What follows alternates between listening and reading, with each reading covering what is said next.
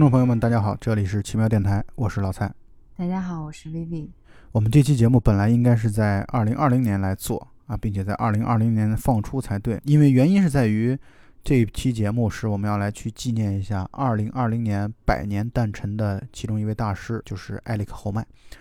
是属于法国新浪潮时期的重要的一个导演。但是呢，就是为什么一直拖到二零二一年呢？其中之一的原因是因为拖延症，另外一方面呢，也是因为觉得不多看几部他的电影，实在不太敢录。而电影资料馆呢，刚好在十二月底一月初的时候，就是大概一个多月的时间，有涵盖了呃侯麦十一部电影的一个影展。然后我一共看了他的十部片子，所以我们现在录节目的时间成本越来越付出的多了，就是看一个导演不看个七八部片子，好像就不太敢聊。就我们现在录节目的这个胆子越来越小了，包袱越来越重。不是基于我们自己的这种自我的包袱，其实主要还是心虚啊。尤其对于大师的这样的一个作品，就感觉你如果单纯只谈或者只看一两部片子的话，很难去涵盖到他的一些创作的，呃，有一些共同的特性啊，共同的特点。那如果只是单纯就某一个电影来谈的话，就有点太单一了。虽然我们今天就会以他的。一部我们俩都非常喜欢的一部片子，作为一个引子，或者是作为主要的一个载体，来去来谈谈我们心目当中的侯麦。对，关于这个问题，我觉得我的心态还是比较平和的。我永远不会想着去从呃电影的角度，或者是导演作者的角度去帮助听众去解读。我只是跟大家来分享我的一些观影的心得。所以，我们今天主要来谈的是侯麦。我在看了十部片子之后啊，十部侯麦之后，我觉得我最喜欢的一部就是《春天的故事》。这部片子也是在二零二零年的我的观影过程当中最喜欢的十部电影之一。啊，这部片子非常非常的喜欢。那么我先简单定一个调子啊，就是侯麦呢，他其实一直拍摄的，至少我看过十部片子，全是拍摄的同一个主题，就是。男情女爱啊，就是男女之间这种情爱，而且还全都是大部分啊，绝大部分都是特别年轻的年轻男子女子这样的一种互相的爱恋、爱慕，包括人与人在爱恋当中的这样的一些猜忌啊，这样的一些主观的一些小心思啊，人与人之间这种微妙的关系啊，所以我就要引出来侯麦，我认为他的最重要的一个关键词就是微妙。就是它最精彩的地方就在于，把人际关系当中的那些特别微妙的细处给你展现出来，然后让你看的时候会觉得，啊，特别的会心啊，你会觉得，哎呀，确实就是这样的，你自己难以用言语来表达的人与人之间的极度微妙的一种关系，都在侯麦的电影当中给你展现出来了。尤其以今天我们要谈到的他这部《春天的故事》为甚。没错，听说侯麦。在拍电影之前，他会很少去写分镜，像一般的导演一样去设置那个场景。用导演自己的话说，他认为那些故事和那些谈话内容是先于影像存在的。所以你看他的电影，我的感觉就是看上去很随意啊，包括他的剪辑点啊，他的剪辑点很多时候，你比如说他在拍摄男女主人公都已经出了镜头之后，他可能还会把镜头存留那么三到五秒。那就是会给你一种极其强烈的生活感和一种随意感，就是你会觉得这就跟你的日常的生活是非常非常贴近的，你不会觉得它是刻意的、精雕细琢的，但是恰恰在这样的一种随意当中看到了一种就是生活的流淌啊，一种很让人舒适的感觉。所以我觉得看侯麦电影特别轻松，特别的愉悦，就是你不会有那种沉重的感觉。对啊，我反正至少我看了十部，没有任何沉重感。对，加上它的取景都是一些嗯比较日常，然后又比较清新的一些自然风光，或者是非常法式的那种日常清新的感觉，会给我们一种下午茶的感觉。我是那么觉得。没错，没错，是这样的，就是它不是正餐，它不会让你觉得，哎呀，你要正襟危坐，我今天要穿着礼服，打着领带、领结，然后再去出席。可能我就穿着便装，就是很轻松的朋友之间啊，三五谈天的，然后把这件事儿就展现给你了。我觉得它特别的，就是有一种举重若轻的感觉。所以我们就从这部《春天的故事》讲起。《春天的故事》其实是侯麦最出名的一个系列，就是四季的故事当中的第一部。当然，它的四季的故事不是完全按照春夏秋冬的次序来的，它是按照春冬夏秋的次序来的啊，嗯就是看完这四部之后，你感觉仿佛体会了导演对于人生的一些况味的一种描述，而且以他在他的视角当中，其中在这四部当中最出名的应该是九八年的秋天的故事，但是我个人最喜欢的是九零年的春天的故事。嗯但无论如何，他在拍摄这四季的故事的时候，侯麦已经是一个七十多岁的老人了。但是在七十多岁的这样的一个人生，已经到了人生后半段的啊，就是非常末期的这样的时刻的时候，侯麦依然像一个年轻人一样，在四部片子当中只展现爱情这么一个永恒的这么一个主题，就是这种小情小爱啊，一点儿也不关注社会，就不关注社会的这样的一些公共议题什么的。我我很喜欢这点，嗯，因为错关注社会议题的总是感觉到特别的沉重，就是我喜欢这种就讲人是。感觉是带着使命去观影的，非常的不痛呃，快。对对对，红麦这种电影的话，你会觉得很舒服。所以，如果让我来说的话，你比如说晚上，呃，适合在睡前观看的电影，我觉得侯麦其实算是选择之一。就它不会让你觉得沉重，然后也不会让你觉得就是让你纠结，让你觉得很痛苦、很厌烦，或者说产生一些强烈的情绪，不会的。我觉得侯麦的电影就是你很轻松的，就像喝下午茶一样啊，就晚上睡前喝一杯蜂蜜水的那种感觉，对，非常的舒适。助眠，但不是不好的那种助眠。对，是助眠，但不是催眠。对，会送你一个甜美的梦。对，所以我们现在来进入到他的这个春天的故事的这样的一个分享当中。那么故事其实很简单，它它在我看来，它的每一部故事都挺简单的，就是每一部电影的故事都不复杂，除了秋天的故事可能在剧情的设计感上和精妙性上会搞得像是一个多线叙事的一个复杂的一个故事之外，其他的故事都很简单，嗯而且涉及的人物也不多。嗯就是那么几个主要的人物，可能三五个，在这主要的人物之间，你与我，我与你，你与他，他与我，这样的一种错综复杂但又很有意思的这种人际关系。这个故事的一开始呢，就是讲到了女主角在这片子当中，她的名叫让娜，她是一个高中的哲学教师，背景就是她有男朋友，她和男朋友各自有各自的公寓，但平时呢，她有时候会在自己的公寓自己住啊，有的时候也会去男朋友那边去跟男朋友同居。但是呢，此时此刻故事的背景就是她男朋友可能是出差了，有一天她从中学放学回家之后，开车回到她男朋友的公寓。然后回到她男朋友公寓之后，看到公寓乱糟糟的，可能她男朋友就是那样的不拘小节的，用她后来的话来说，是一个特别生活邋遢的一个人。嗯，所以她进去之后，用平移的镜头，然后来拍到了桌面上还有那些吃剩的面包啊、吃剩的法棍，还有堆满了的乱糟糟的衣服，然后你就能感受到，虽然没有台词，但是你能感受到女主角对这些事情她内心的默默的小小的抓狂。对，我发现侯麦的电影在开头很喜欢无言的去柜子里整理衣服的镜头，就非常的生活气息 非常浓。是没错，是这样的。所以呢，她到了她男朋友那儿之后，她就感觉有点待不下去，她拿了一本康德的《纯粹理性批判》，然后就离开了。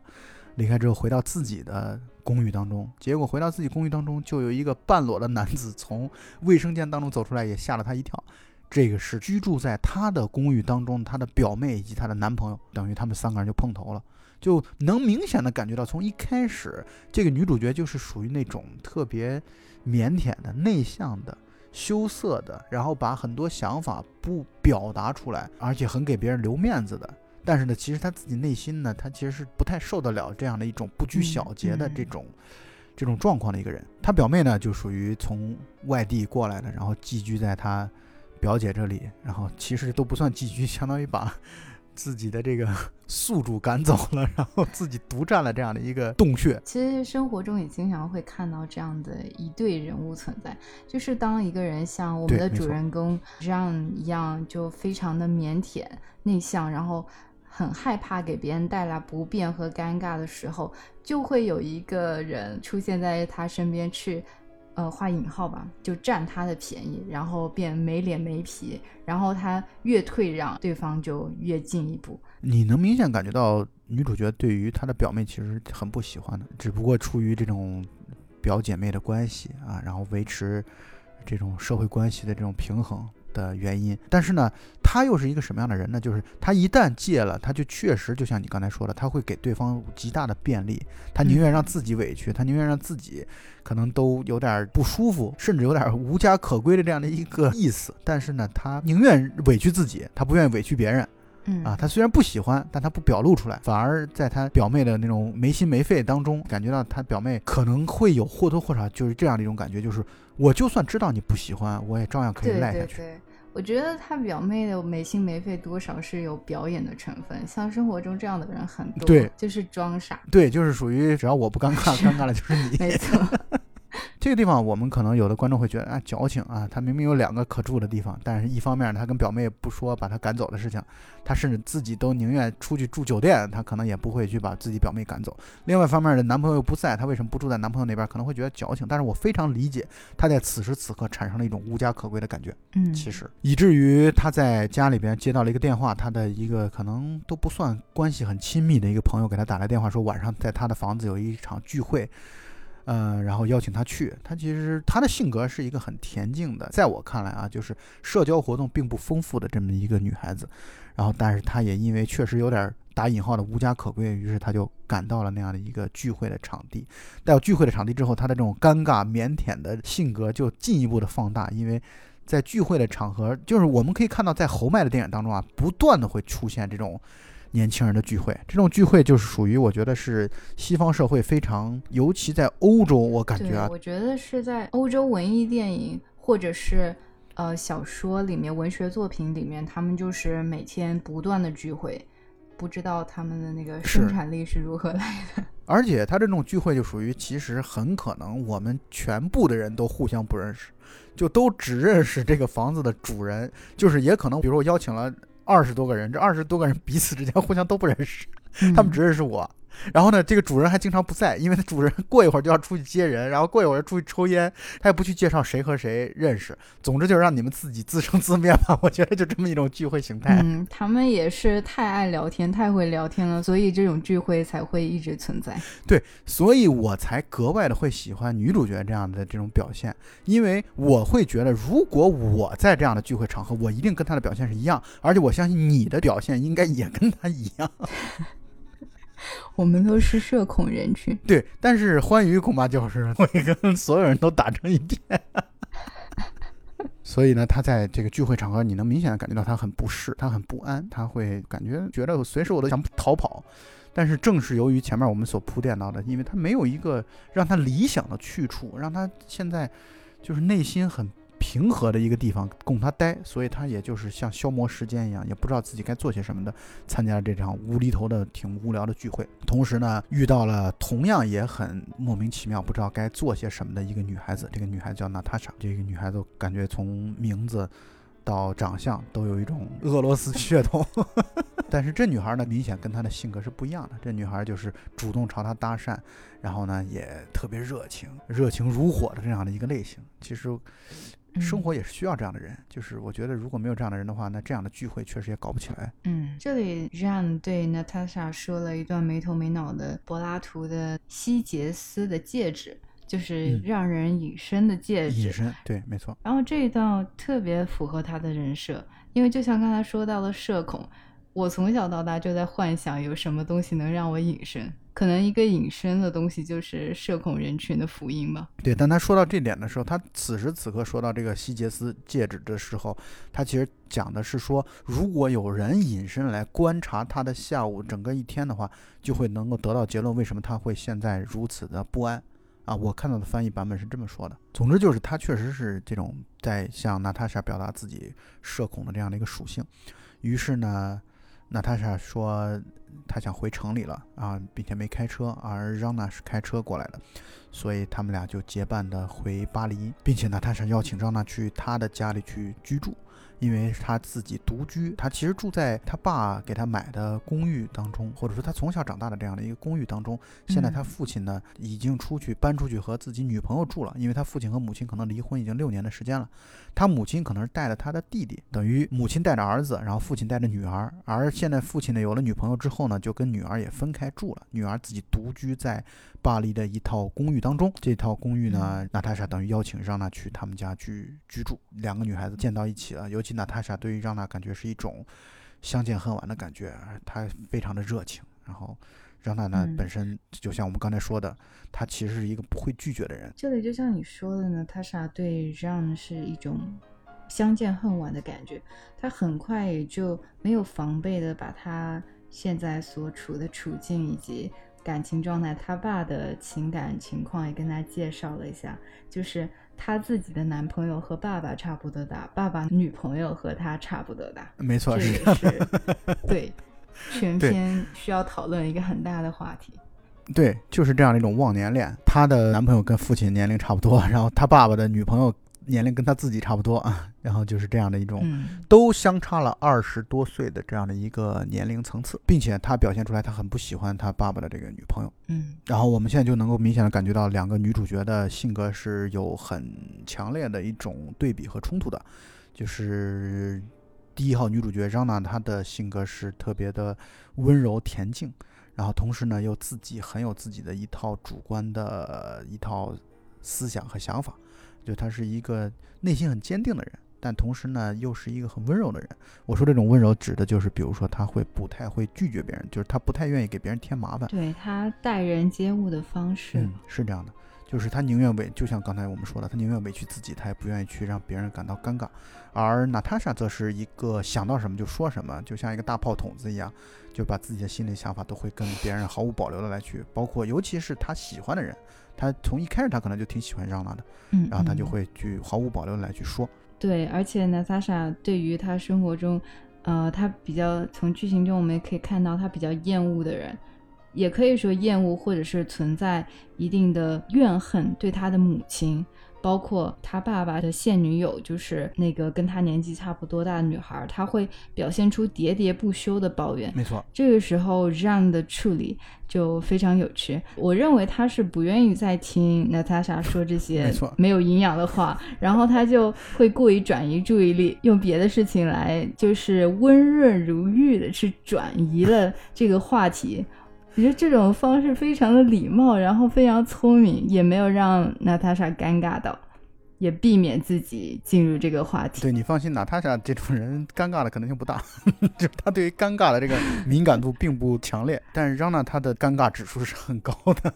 我觉得尴尬指数高的人，他通常也是一个比较会为别人考虑的人。那对啊，就是是的呀，做事情会比较得体的人。是啊，所以我觉得我们都喜欢尴尬指数高的人，就是一个人总是嗯觉得很尴尬，然后这样的人就很招人喜欢。对，害怕那些把尴尬留给别人的人。对对对，那样的就是挺敬而远之的，就挺害怕这样的人的。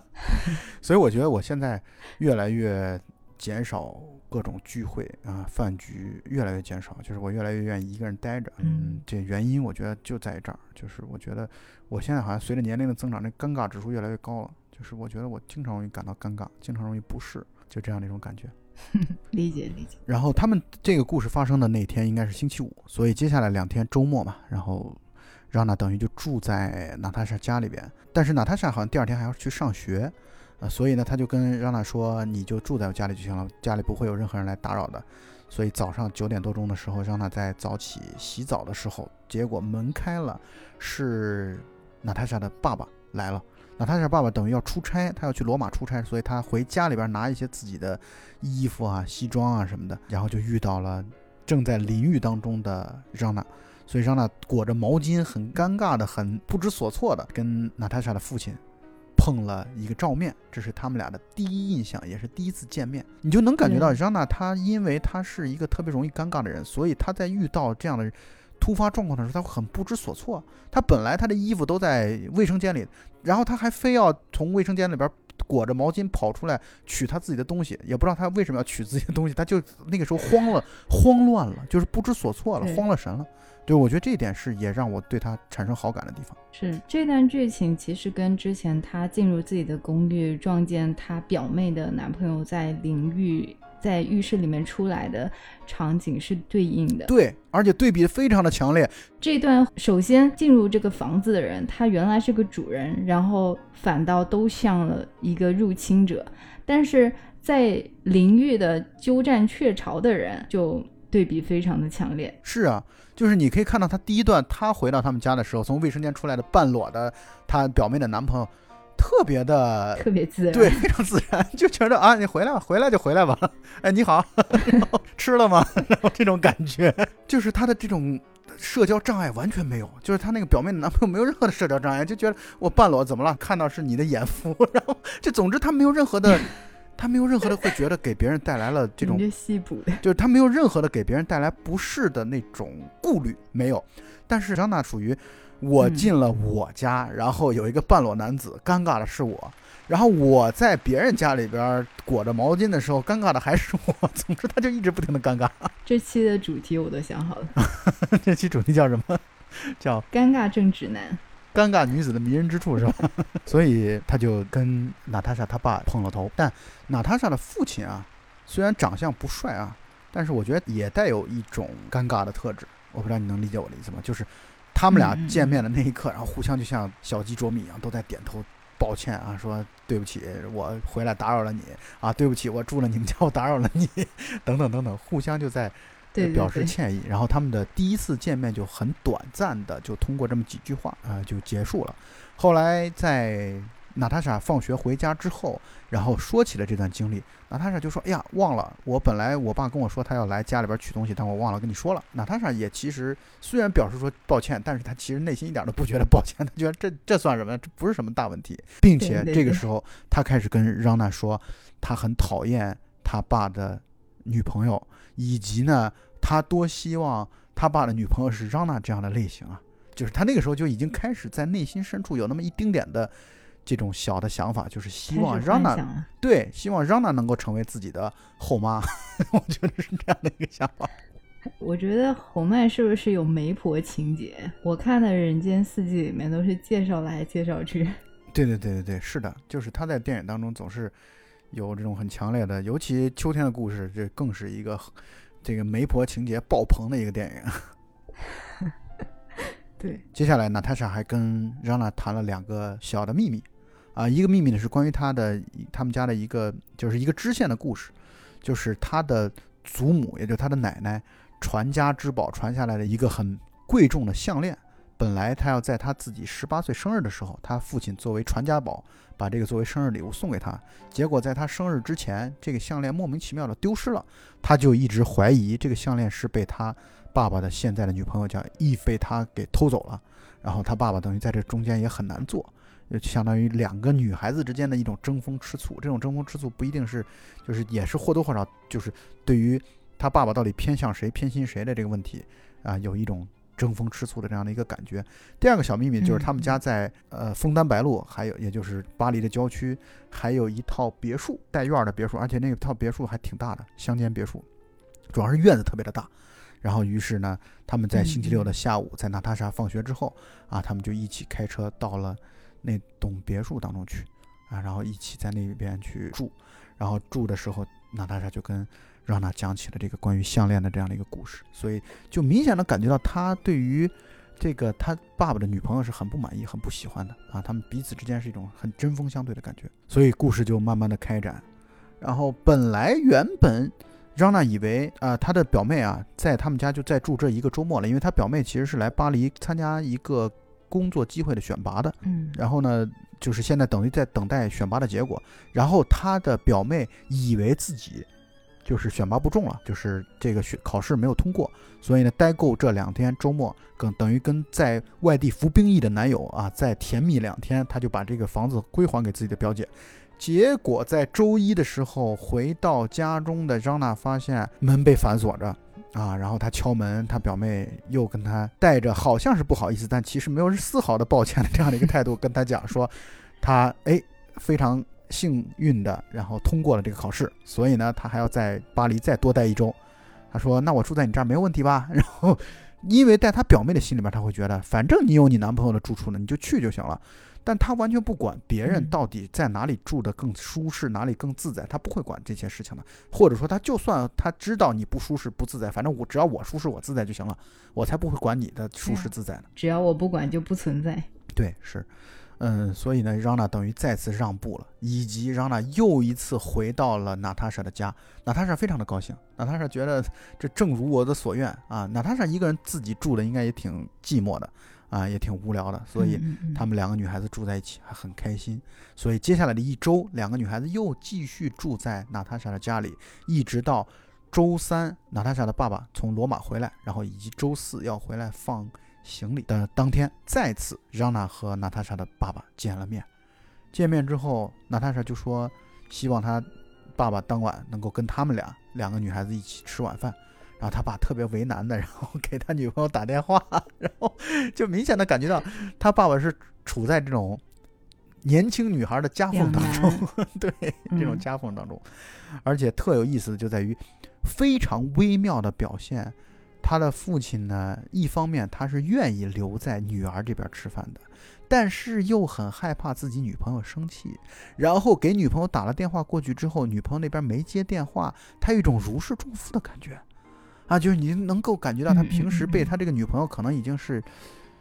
就是你能感觉到啊，就是他们这种同居生活啊，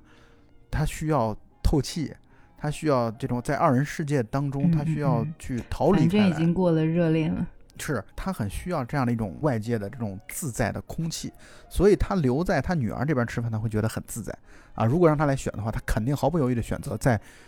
女儿这边的的吃饭。同时还有一点就是，他对于这个这种中年男子的这种，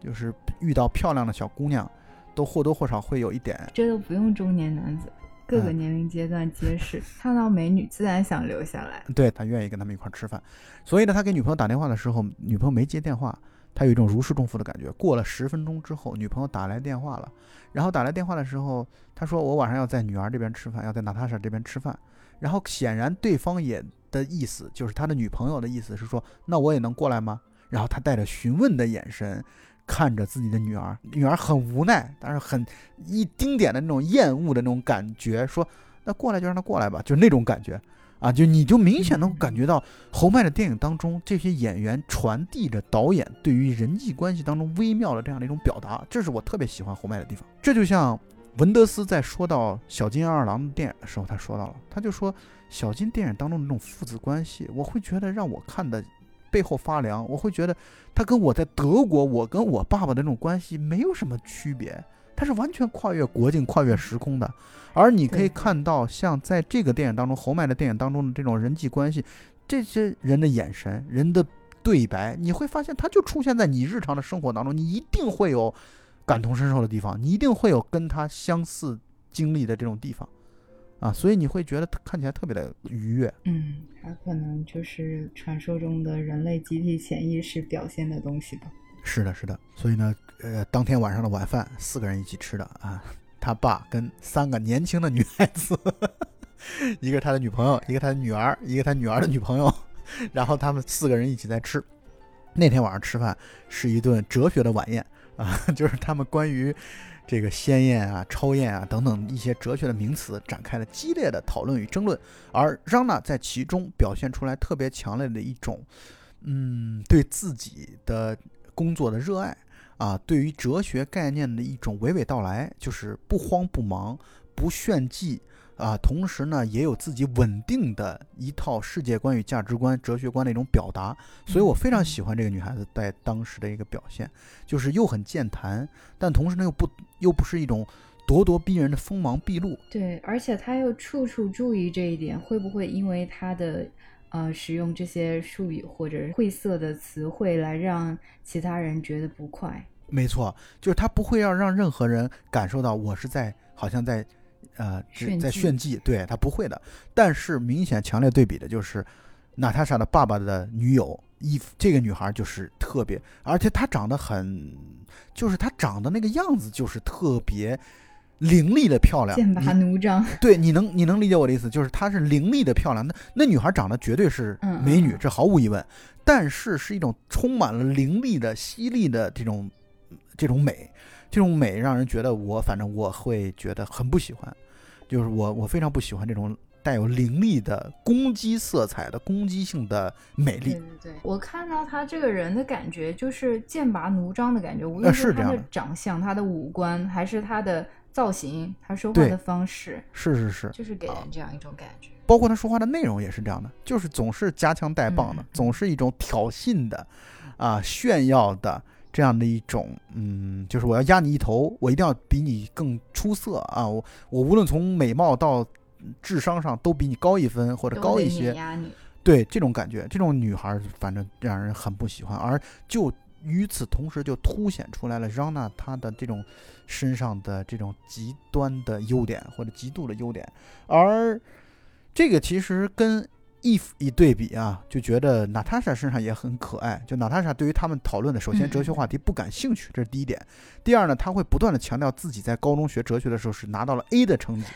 所以呢，他虽然不感兴趣，但是他觉得他自己的成绩是很很出色的，而且你也能够明显感觉到他的这种成绩。可能就是学过就忘了那种，就是他对于这种哲学，他也本身没有任何的兴趣。而且在这段谈话的时候，娜塔莎的表情非常有趣，他会自己主观的带入这是一场啊，John 跟 Eve 之间的辩论对决。然后当当那个 Eve 占上风的时候，他的内心，他的眼神非常的紧张。然后后来让那个又是以一种。温润如玉的方式去把对方不动声色的压倒的时候，他的表情又变得非常得意，然后说：“看嘛，看我队友压你跟压啥似的。”我同意你的观点，确实微妙就体现在这些，特别有趣。是啊，你看他微妙就其实就体现在这些方面啊，就是在体现在人物的这个表现方面。所以侯麦的电影啊，呃，我的观点是，呃，看一遍看懂是很容易的一件事情。但与此同时，你要想更好的去体现或者体会他的观点或者他的电影的精妙之处，很多电影你确实要看好几遍。为什么呢？你可能这个场景当中这次看，你可能主要关注对象在其中一个人的表情和动作上，那下一次就会换另外一个人，就是你可以明显的感觉到。所以我在看他的电影的时候，有时候有目不暇接的感觉，因为同一个画面当中的出现的好几个人的表情，那种微表情的这种变化是特别有趣的一件事情。感觉像在看戏剧，嗯，是这样，但是又比戏剧的那个明显要丰富的多啊，就是他那个表情要丰富的多。我是说，那个有多元的，你需要去关注的很多点的这种感觉。对对对，呃，但与此同时呢，让人会心一笑的地方就在于，好像他们身上所出现的各种状况，在你的身边都一定会有相应的朋友或者相应的角色与之相对应，啊，这就是特别有意思的地方。关于娜塔莎的孩子气，我又想补充一点，相信你也注意到了，就是当他观察到父亲也许要站在女朋友那边，或者是也许跟女朋友。在他眼里有他眼里不能容忍的亲近的时候，他就开始找各种理由叫开自己的父亲，其实是很不重要的事情。然后看起来好像跟父亲比他跟自己的女朋友更亲近那样。我觉得这种不安全感特别像一个小孩，嗯，就特别低幼的小孩，但是又特别容易理解。为什么呢？就是因为他可能在很小的时候，十二岁的时候，他父母就离婚了嘛。然后离婚之后，嗯，他是缺少安全感。对他爸爸也后来交了很多的女朋友，就他爸爸明显就属于那种特别，至少自以为是情圣的这种状态吧，啊，或多或少有一点这样的一种感觉。嗯，然后接下来的那个他们吃完饭之后，然后他们就商量说，哎，他爸说周六的时候想去自己的那个就是乡下的房子那边去做一些房子的。整理啊，然后包括给上油漆啊什么这些工作，邀请他们也一起去，邀请娜塔莎和让一起去。但是，呃，娜塔莎说她有事儿啊，让呢说他自己和表妹要吃一顿自己虽然不喜欢，但是还得去吃的一个人情饭。他爸的那女朋友也说自己有事儿去不了，所以他爸就说那我就单独自己一个人去房子去去搞这些呃家里边的一些维修啊什么这些事儿。嗯，但是娜塔莎是不相信自己爸爸会去的，或者换句话来说，在观众的眼中，他像是设了一个套。他到星期六的时候，他跟让娜说：“说我们也去那个房子吧。”他说：“我爸肯定不会去的，我想到那个房子去，咱们单独在那儿啊，就是待着，是吧？舒舒服服的过春天，因为这是春天的故事嘛。他们那个小院儿啊，花草啊什么都挺漂亮的啊，景色也挺优美的，然后旁边又是森林。”然后去可以去看看周围的景色，所以他就邀请让娜去。但让娜他从那段时间，其实我个人觉得他其实并不想去乡下。他不想去乡下的原因是，我觉得他并不太想遇到娜塔莎的父亲啊。尤其呢，他也知道娜塔莎的这个呃，和他爸爸的女朋友之间这样的有矛盾，所以如果遇到的话，他会他会再度很尴尬，因为他这样的一个外人夹在其中，嗯嗯。看着你们家庭这样的一个这种这种悲喜剧在不断的上演，然后又是你你逗我，我站你的，我瞪你的，你又嘲笑我的，他其实他是会天然的去抗拒这样的一种环境，我觉得他的性格就是这样的，嗯，所以他其实不太愿意去的，但是他就还是那句话，他就是他不会拒绝别人，或者他不太会拒绝别人，所以呢，他还是拗不过娜塔莎，于是去了。结果去了之后，果然娜塔莎的爸爸在那里，而且还带着他的女朋友，所以这个精彩的这场戏即将上演。后来的剧情我们也可以发现，其实这可以说是娜塔莎给呃让和他爸设的一个局嘛，因为他非常笃定的告诉让说他爸爸不会来，但是后面他爸爸说啊、呃星期五的时候，娜塔莎还再三的打电话让他确定他来不来，然后他爸给他的回答是肯定的，没错但，是让问娜塔莎的时候，他说我不确定，我认为他不会来。嗯，没错，是这样的。你说的对，就是其实，那咱们从另外一个角度来讲，就是由于呃，娜塔莎一直对自己父亲的女朋友不喜欢，以至于他总想说赶紧拆散他们这一对儿是最好的啊，所以他一方面也是喜欢张娜，另外一方面也是希望让这个那个 Eve 那个女孩赶紧滚蛋啊。我觉得他其实是双重的是一箭双雕吗？啊，对啊，他的这个想法其实我觉得是很能够理解的啊。嗯嗯于是到了别墅啊，四个主要角色啊就又碰头在一起了。呃，娜塔莎和他父亲的女朋友产生了更加激烈的冲突，因为在周四晚上吃晚餐的时候，他们那种冲突更多的还只是言语上的一种互相讥讽啊，或者说一点小心思的那种表达。但是到周六的时候，这个冲突就很大了，因为他们比如说在抽烟的问题上啊，然后不许在家里抽烟呀、然后就不许用我们的古董盘子啊，等等一系列这种问题，就两个人女孩就已经争得不可开交了，而让娜在这里边就会，她会觉得很为难，她你能感明显的感觉到她她很厌恶这一点。我本来是过一个周末啊，想轻轻松松的，结果呢，在你们这边还要看你们两个人在打来打去，他就会很难受。而且让你可以很清楚的看到这件事情，其实就是娜塔莎一人在无理取闹，越来越孩子气，越来越不可理喻。对但是他又作为是他的朋友，对他又不能昧着良心去帮自己的朋友，所以他特别为难。是的，没错，确实如此，以至于事情闹得不可开交之后，伊芙说我要回巴黎了啊，我不要在这儿待了。就是你明显的感觉到这都是小孩儿，就是除了这个情绪稳定的，除了让娜之外，其他都是小孩儿。包括在某种意义上讲，其实让娜的成熟度，我觉得一点儿都不比娜塔莎的爸爸低。就是娜塔莎的父亲都还是会，因为男人都是这样的啊、呃男人无论到活到多大的年龄，他的内心深处都会或多或少存在一个空间给小男孩的存在啊，这是一定的。男人一定是会有很多时候会有一些不成熟的这种情况存在，而这个让娜就是女主角是还是很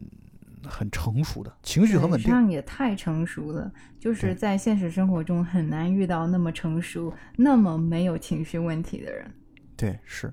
但是呢，让娜也挺不开心的。让娜说她也要回家啊，她也要她也要回巴黎。她希望娜塔莎不要再闹了。她到最后其实有点发火了啊，这种发火也是在一个嗯温柔的状况下的发火，但是呢，已经表明了自己的态度了啊。后来呢，就等于一地鸡毛的啊，，if 就走了啊，并且他爸也很为为难，说那那就送你走吧，那就回去吧，一起回去吧。结果他爸后来呢就把 if 然后送到火车站，让他送坐火车回家了，回巴黎了。啊，他爸又返回来了啊！就我感觉到那段时间，其实娜塔莎的爸爸，他也希望最好自己别跟自己女朋友在一起啊，最好能够多跟嗯让娜他们在一起，因为他挺喜欢这个女孩的。就是你说这样的女孩谁不喜欢呢？嗯，而且随着一次次见面，他的好感肯定是又加深了。是的，结果这时候一波未平，一波又起。嗯、他爸爸的女朋友走了之后，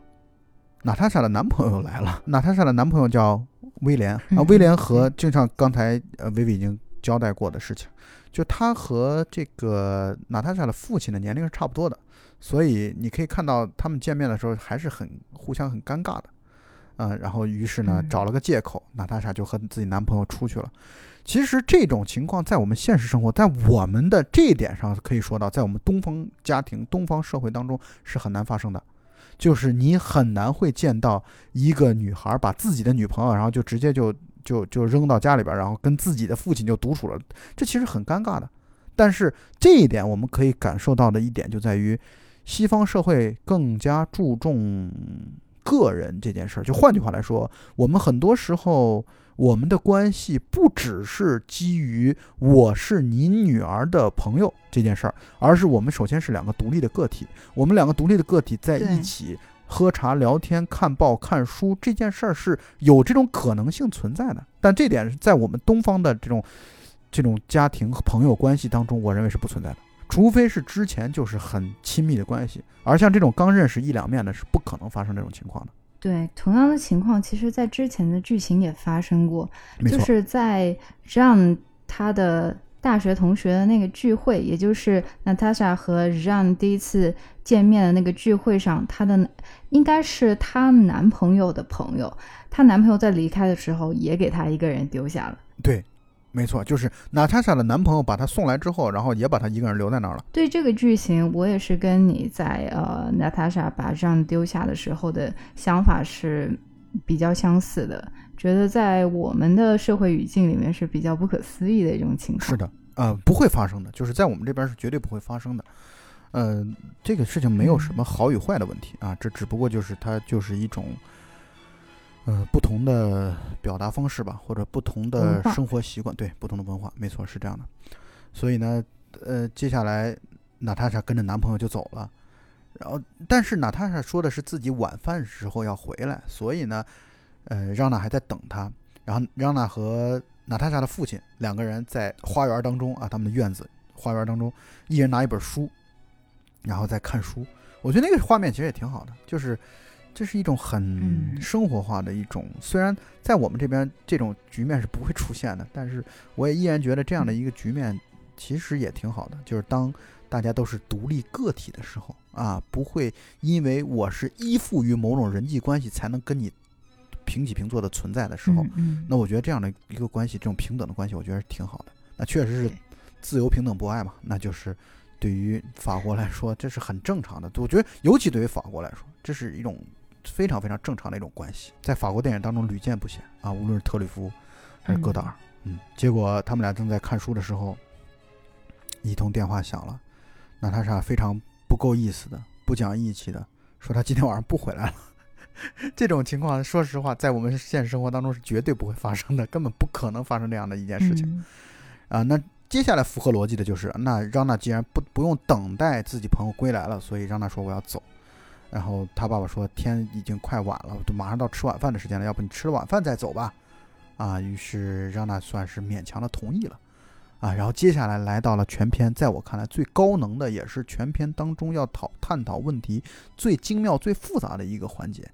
就是让娜和娜塔莎的父亲两个人就进了屋，然后两个人开始喝茶，喝茶的时候开始聊天，然后包括开始听音乐什么的，然后听着音乐，然后再开始探讨，包括讲出来两个人对彼此之间的这样的一种感受和感觉，就是不带任何的隐瞒，或者说主要成分肯定不是隐瞒，而是较为真诚、较为坦诚的表达自己的一些想法。比如说，这个娜塔莎的父亲就在夸赞啊，让娜呃这个情绪控制特别好，然后以及呢抱怨或多或少在抱怨，说自己跟自己女朋友他知道也长不了。我觉得他已经在试探，他其实已经在试探自己对，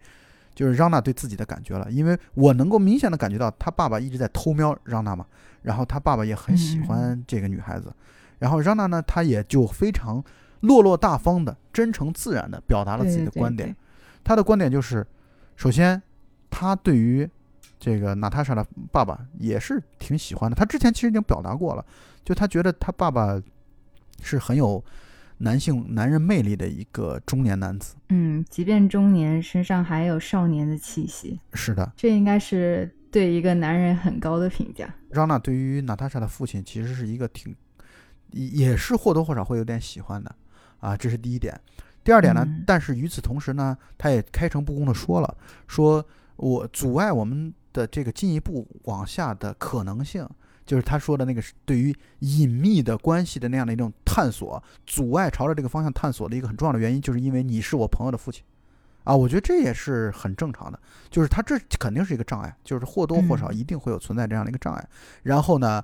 嗯。娜莎莎的爸爸就特有意思的就在于，他就在不断的通过自己的言语想要去消除这种障碍，他想要告诉让娜不要在意这个，没关系的，呃无所谓的。然后我的女儿也希望我们俩在一起什么的，这些就我觉得他那而且段时间已他爸也是有理有据，是，没有没有什么破绽，他的话里面。对然后他们俩就关于这个问题，其实相当于展开了一场讨论，乃至于辩论，就是我们如果要发展男女朋友关系的话，啊，可不可能，可不可以，等等等等，诸如此类的。我觉得两个人谈的也很动情，也很真诚啊，谈的也挺真诚的。嗯然后我觉得互相也都在表达对对方其实是有好感的，但是张娜是不予考虑这种好感的。那呃，娜塔莎的爸爸就意思是你为什么不考虑？你考虑考虑我吧，多好的！你既然有这个意思，为什么不考虑呢？就一直在做这方面的洗脑与说服。然后我觉得谈到动情之处的时候，整个房间当中有一阵沉默。啊，这个沉默的时候，我觉得某一种情感仿佛在从空气当中像发出了泡沫的破裂的那个砰的一声，然后娜塔莎的父亲就问了让娜，就是得寸进尺的开始去做探索与尝试了。他问的第一个问题是：我能坐在你的旁边吗？因为让娜那个时候坐在沙发上，然后让娜说嗯行。然后他问的第二个问题是：坐下之后，他问的第二个问题是：我能拉住你的手吗？让他说行。于是这个时候拉住了他的手，并且空气当中的这种暧昧的氛围已经逐步的在朝着更高点去点燃了。他问的第三个问题是我能够吻你吗？然后让他依然说行，啊，就是于是两个人就接吻了。就是我是觉得一方面啊，这是代表了一种就是西方的自由派，这就好像我们在玩主的这个这个节目当中所讨论的，嗯也是王朔经常在嘲嘲讽和调侃的这个现代派，就是现代派的女性啊，就是那睡觉怎么就那么的容易，跟别人睡觉怎么就那么的容易啊？就是我就感觉到这其实代表了这这这是东西方的在男女的肌肤之亲啊，然后包括性爱等等这些问题上的这种观点的有比较本质的不一致啊，这我觉得这是这是。嗯，没错，我完全能够理解这一点，就是我们虽然不接受，或者说，但是我完全理解这一点，就是他们的这样的一种表达，他们会觉得是首先这里边没有任何违背道德的地方，啊，伦理方面呢也也也没有什么大的问题，啊，因为我又不是你的亲属，啊，我只不过跟年龄相差二十多岁，那又怎么样呢？就是我觉得他在这个过程当中其实是有这样的一种背景存在，对我认为，所谓自由派的女性，她们在乎的可能更多是灵魂上的占有。嗯嗯，就换句话来说，我认为啊，我是这么理解这件事儿的。所谓的自由派，其实代表了精神上的自由，就是嗯这种对于身体上的接触，绝不以违背对方意志和违背自己意志作为前提。就是比如说，我想要亲吻你，那就是因为我想，而不会说是因为啊、就是或者你也想，就是我们俩刚好处在这样的一个阶段，那好，那就那就亲吻就来呗。然后上床也是这样的，就是我认为我我愿意跟你上床，我也认为你也愿意跟我上床，你也是持有同样的观点，那好，那我们就可以上床。就是他们在，我觉得这种这种性开放的这样的一个程度，大概我的理解是这样的一种程度，就是他是会完全基于对对方意志的不扭曲、不强迫啊，不去、嗯不去任何的强加一些赋予更多的。更多的麻烦的这样的一些想法在里边，当然你也可以完全出于自己的想法说，我就不愿意跟你上床，的 OK，那也是不勉强的。我觉得他一切的基础都在这儿，都是对于人性的这样的一个人的个体的一种尊重。嗯，然后接下来很有意思的就在于，娜塔莎的父亲显然想要更进一步啊，比如说很可能想要跟着女孩子上床什么的，让娜拒绝了啊，让他拒绝的时候用了一个很。算是我的我的理解啊，就是他算是一种给对方台阶下的一种方式来去拒绝。虽然我知道他无论如何他都会拒绝的，但是他是以一种非常巧妙的给对方台阶下的方式。他说：“你的你的三个愿望已经用完了，你的第一个愿望就是我要跟你坐在一起，第二个愿望就是我要拉你的手，第三个愿望我要亲吻你。你三个愿望全部用完了，你就不要再得寸进尺，还要想入非非的有其他的愿望了。但是我也想了这么一个问题，就是假如真的是在前三个愿望当中，娜塔莎的父亲就跟他说我想跟你上床，我相信让娜依然会拒绝啊。我觉得。”嗯，张娜的内心他会觉得两点要拒绝。第一个原因是在于，毕竟对方是自己女朋友的父亲啊，他觉得他还是难以在此时此刻就接受这样的一种跨越。第二个就是他觉得对方如果此时此刻提出上床的观点的话，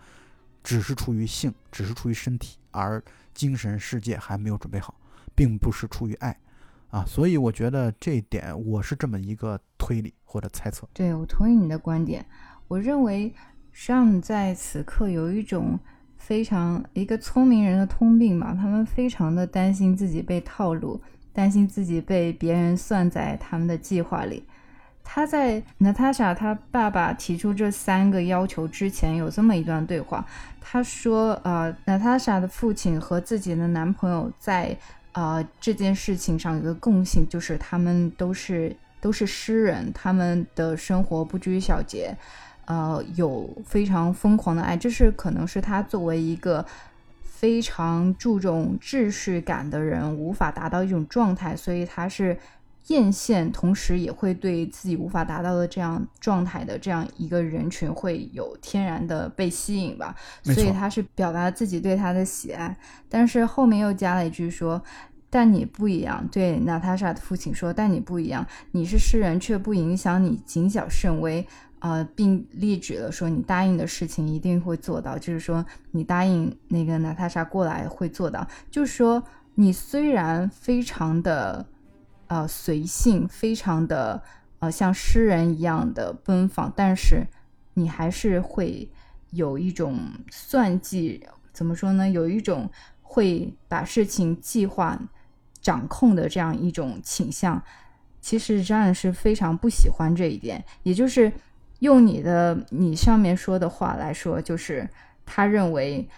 娜塔莎的父亲现在是对他是一种性的诱惑，就是想要诱惑他上床而已，所以他不愿意。对我，我还再多补充一点啊，就是我是觉得他这个。就是他对于，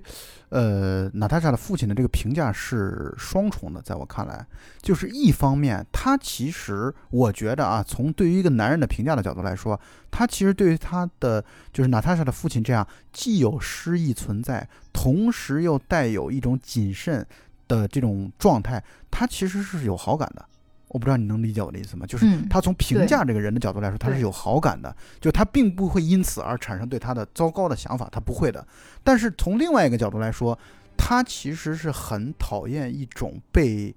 设套的感觉。你刚刚也已经提到这一点了，对对。而他会或多或少在内心隐秘深处，他会觉得你现在这样想要跟我上床，啊，是你跟你女儿联合起来，或多或少去。构建了这样的一个局面啊，构建了这样的一种陷阱，这样一种圈套，这打引号的设陷阱与圈套，所以他不喜欢这一点，就是他对这个人他是喜欢的，但是他不喜欢这种设计感啊，他不喜欢这种被算计，对行为当中的这种设计感，我觉得他是，所以我才觉得这个电影精彩就精彩在这场戏特别的精彩，就是人与人之间啊，可以有很丰富的这些。这些表达，比如说直男倾向啊，亲他要让我亲，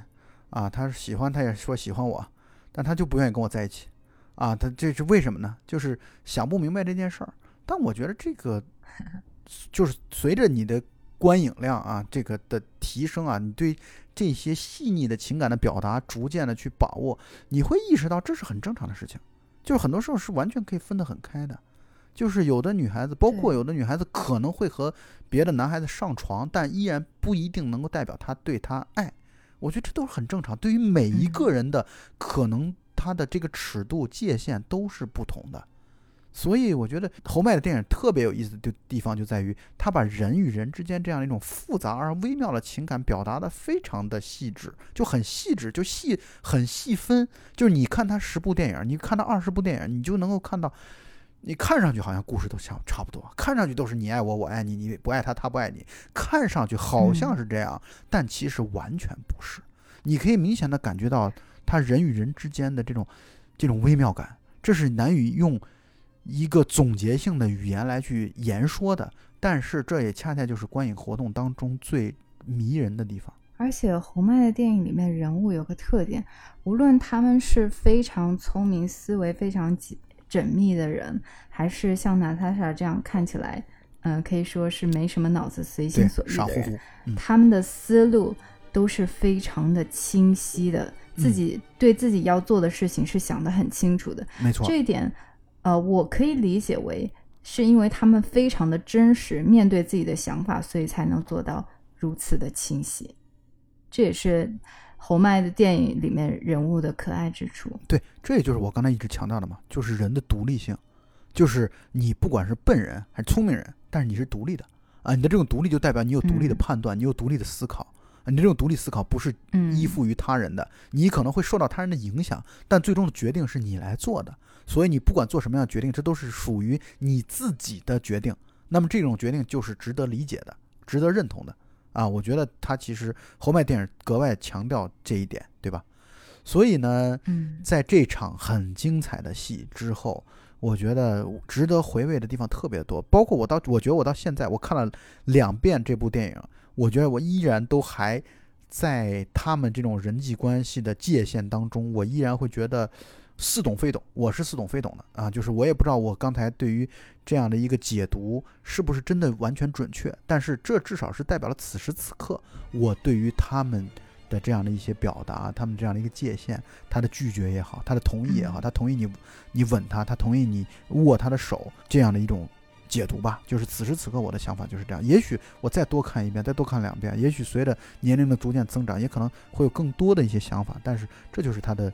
有意思的地方。对我还想聊一聊的是，在面对这样的所谓的指责之后，他是觉得呃，娜塔莎的父亲是是由于性的。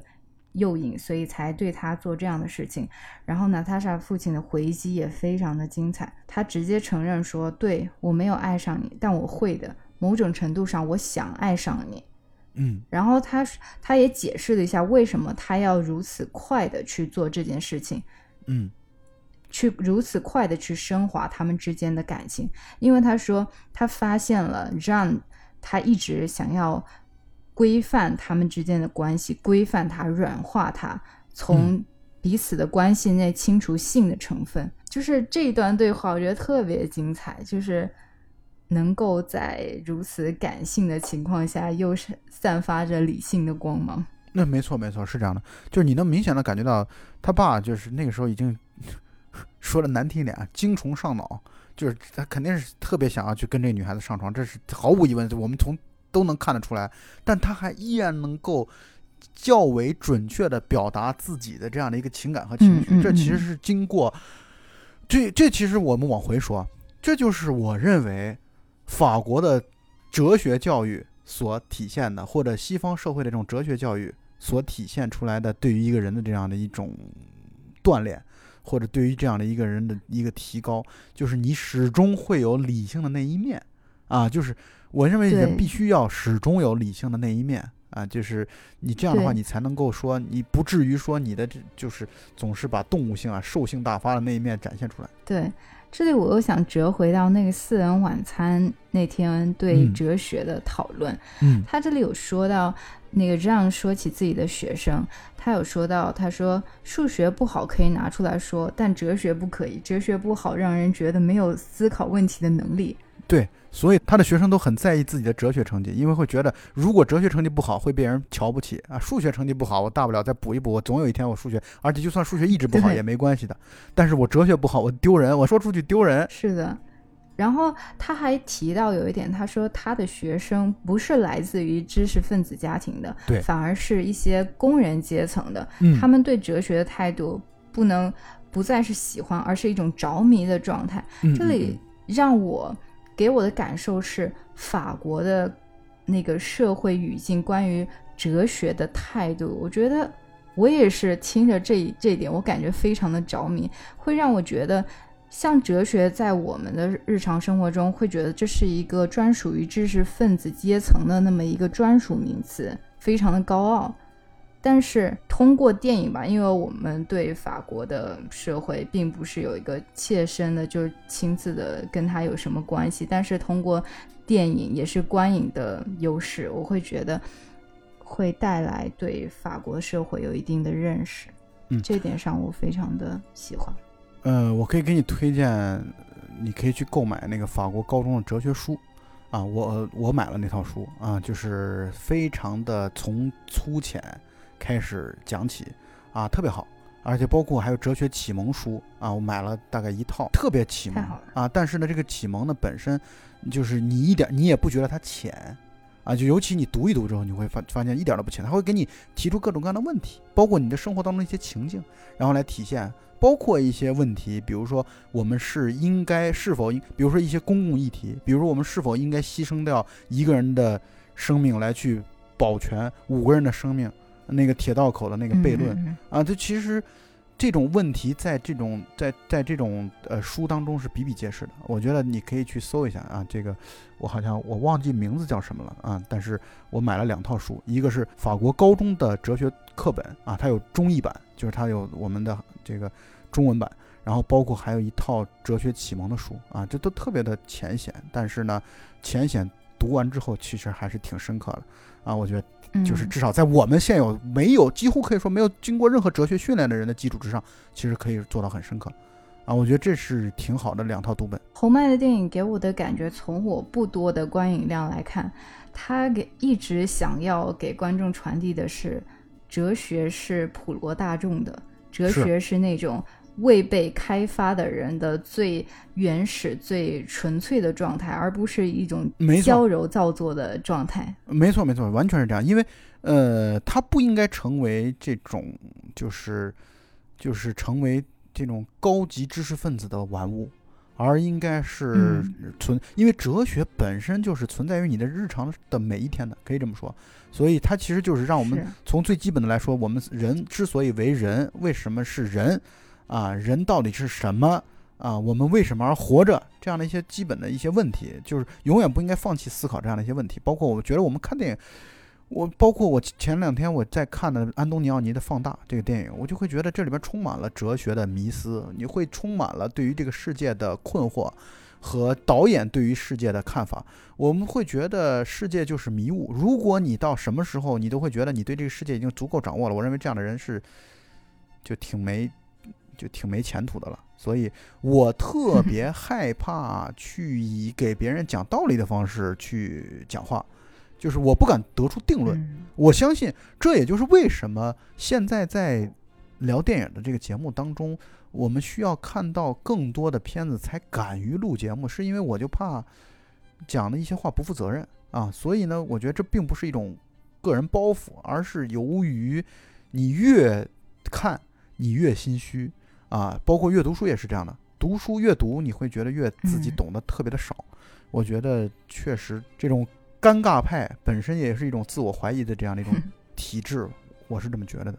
啊。所以这其实是一以贯之的啊。我们又扯开了，谈了哲学，我们再拉回到剧情当中来吧。剧情还有最后一点内容，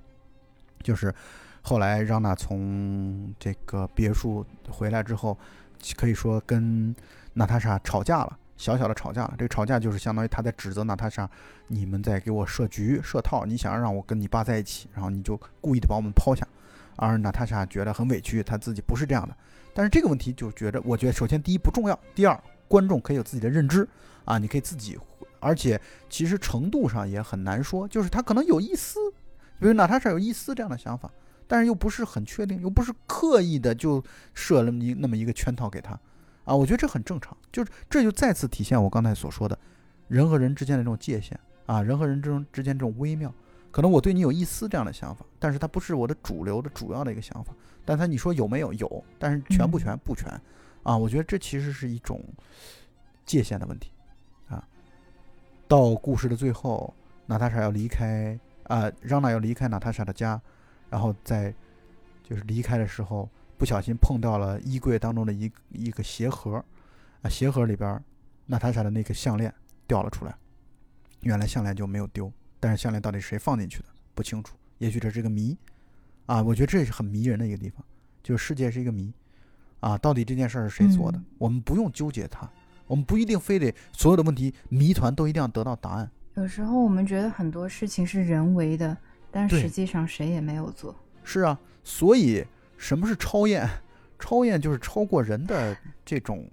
就是人的意志的，就是上升到神学、上帝这个层面的。比如说，上帝说有光，我们说光这个概念，在没有人类之前，光是怎么来的？那光是由上帝造的。那么这一点上来说，这就是所谓超验的东西。所以他其实到最后的时候，他把哲学和神学的这样的一个讨论，在这里边给了你那么一点小小的扣，就是相当于给了你一个谜团式的东西啊，你也不需要去解决它啊，你会认识到人与人之间的混混沌，人与人之间的混乱，很多时候和这个世界的混沌谜团其实是很接近的。所以这是我最近解读出来的这样的一个关于这个结尾的一个想法。我第一遍看的时候不是这么想的，我第一遍看的时候我就觉得它只是一个皆大欢喜的，所谓的皆大欢喜的一个，像是前边有一把枪，这把枪就一定要开，这个子弹就一定要射出去，啊，你否则前面讨论那么长时间的项链这个问题干嘛呢？对不对？就从剧情的角度来说，可以从这么角度来去理解它，但是从另外一个角度来讲，我觉得它也其实代表了导演的这样的一种哲学观，这种哲学观就是对，我们不用纠结这件事到底是怎么发生的啊，反正发生了就是这样的啊，它是存在的，它就是合理的。啊、当然，我们没有受过什么哲学教育，所以对哲学的理解是很粗浅的啊。如果有说的不对的地方，大家也多包涵。嗯，我们只是谈论那种最纯粹的关于哲学的一些想法吧。对和感受，嗯，确实也许是侯麦希望我们讨论的那种哲学。嗯，对对对，就是侯麦希望我们普通人也能够，就是说白了，他说的那种可能不是出自于中产阶级家庭啊，可能是很底层的、很很原始朴素的，可以这么说啊，一种原始朴素的对哲学的热情。嗯，所以这个故事就很简短的结束了。你说这故事有什么大的冲突和矛盾吗？没有啊，就包括项链这个，我也我也不觉得它是什么大的冲突和矛盾。但是呢，它的精彩、精妙之处就在于人与人之间这种界限啊，人与世界的关系啊，然后这种东西特别迷人啊，就是一些不好说的啊、不能说的、说不出来的这样的一些想法，它确实是构成了这个电影的呃好看之处。还有就是不同性格的人在一起能够发生怎样的故事？对，这他们之间的种冲撞关系又是怎样的呢？是是是是是啊，这样的一种冲撞，包括还有就是我的我的想法就是从这个片当中可以想到的是，比如说我长久的想法和我某一刻的想法之间，其实冲撞也是很冲突，也是很明显的。比如说，就好像嗯娜塔莎的父亲说的那段话，就是他那一刻他确实并没有还没有爱上让娜，但是呢，他确实想要和张娜上床，啊，这确实也是真的。啊，那么这种长久的嗯想法和此时此刻一瞬间的那种想法之间的关系到底怎么样一种关系？从属关系呢，还是一种递进关系呢？啊，还是一种必然的逻辑关系呢？就是 A 推出 B 呢？不清楚，人太复杂，世界太复杂，这也就是这个电影有意思的地方。嗯所以我们虽然说的好像挺热热闹闹的，但是我还是非常希望大家能去看一下这个电影。这个电影确实剧情性上来说并不强，但是很好看，非常好看，并且进一步的可以推荐整个四季的故事，我觉得都值得一看啊。这风格确实还是有一些区别的，包括可能所反映的主题啊、内容上并不完全一致，我觉得很有意思。然后包括侯麦还有一个系列叫《六个道德故事》啊，他这个系列也很出名。啊，我看《六个道德故事》，我看了其中一部叫《飞行员的妻子》，是他《六个道德故事》的开篇之作。觉得，嗯，他的电影还是我说那句话，很适合在，嗯、茶余饭后、晚上睡觉之前，然后很轻松的去看，它不会给你造成任何的这种让你情绪上巨大的波动，不会的啊，它只会让你觉得，哎，有意思，很有趣，人生就是这么的有意思。对，此刻我也有个启发，就是也许侯麦的电影还适合你在观影之后跟朋友一起聊聊里面的剧情和想法。嗯，没错，也许那个时候你又会产生一些与当时观影的时候不一样，即便你看了两遍、三遍，还是会有新的想法出现。对，是这样的。所以我觉得我们这个做这期节目还是很有价值的。一方面是在纪念去年二零二零年百年诞辰的侯麦啊，另外一方面也是在嗯就是我们很对这个片子很有聊的这个欲望。呃，进入二零二一年之后，我最近看电影看的很多，所以我觉得可以储备的、可以聊的片子越来越多了。现在感觉 有好多片子想聊，压力好大。对，就包括《旺角卡门》啊，包括、嗯这个安东尼奥尼的《放大》，呃，而且我也感觉嗯到，就是有的片子确实，你就算只看他这一部片子啊，你也可以去，你也完全可以去聊它，没有问题。就是因为这一部片子已经足够丰富了啊，已经有的导演呢是你必须要看好多部，你才能够建立起一套完整的认识，但有的导演的某些片子，某一个片子就已经就这一部片子你就可以单独聊，你不谈他的创作背景、创作履历，不需要谈，你就只谈这个片子，因为这片子内容足够丰富，就好像放大。那么拉回到侯麦啊，呃，如果想要对侯麦感兴趣的话，我觉得你不妨你就看看春夏秋冬这四部片子。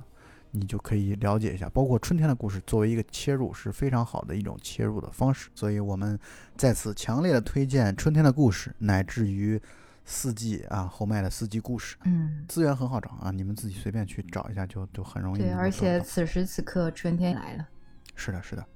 啊，那么人间四季，这我们春夏秋冬都会经历。后麦的电影推荐给大家。那么本期节目就到此结束，大家再见。大家再见。うん。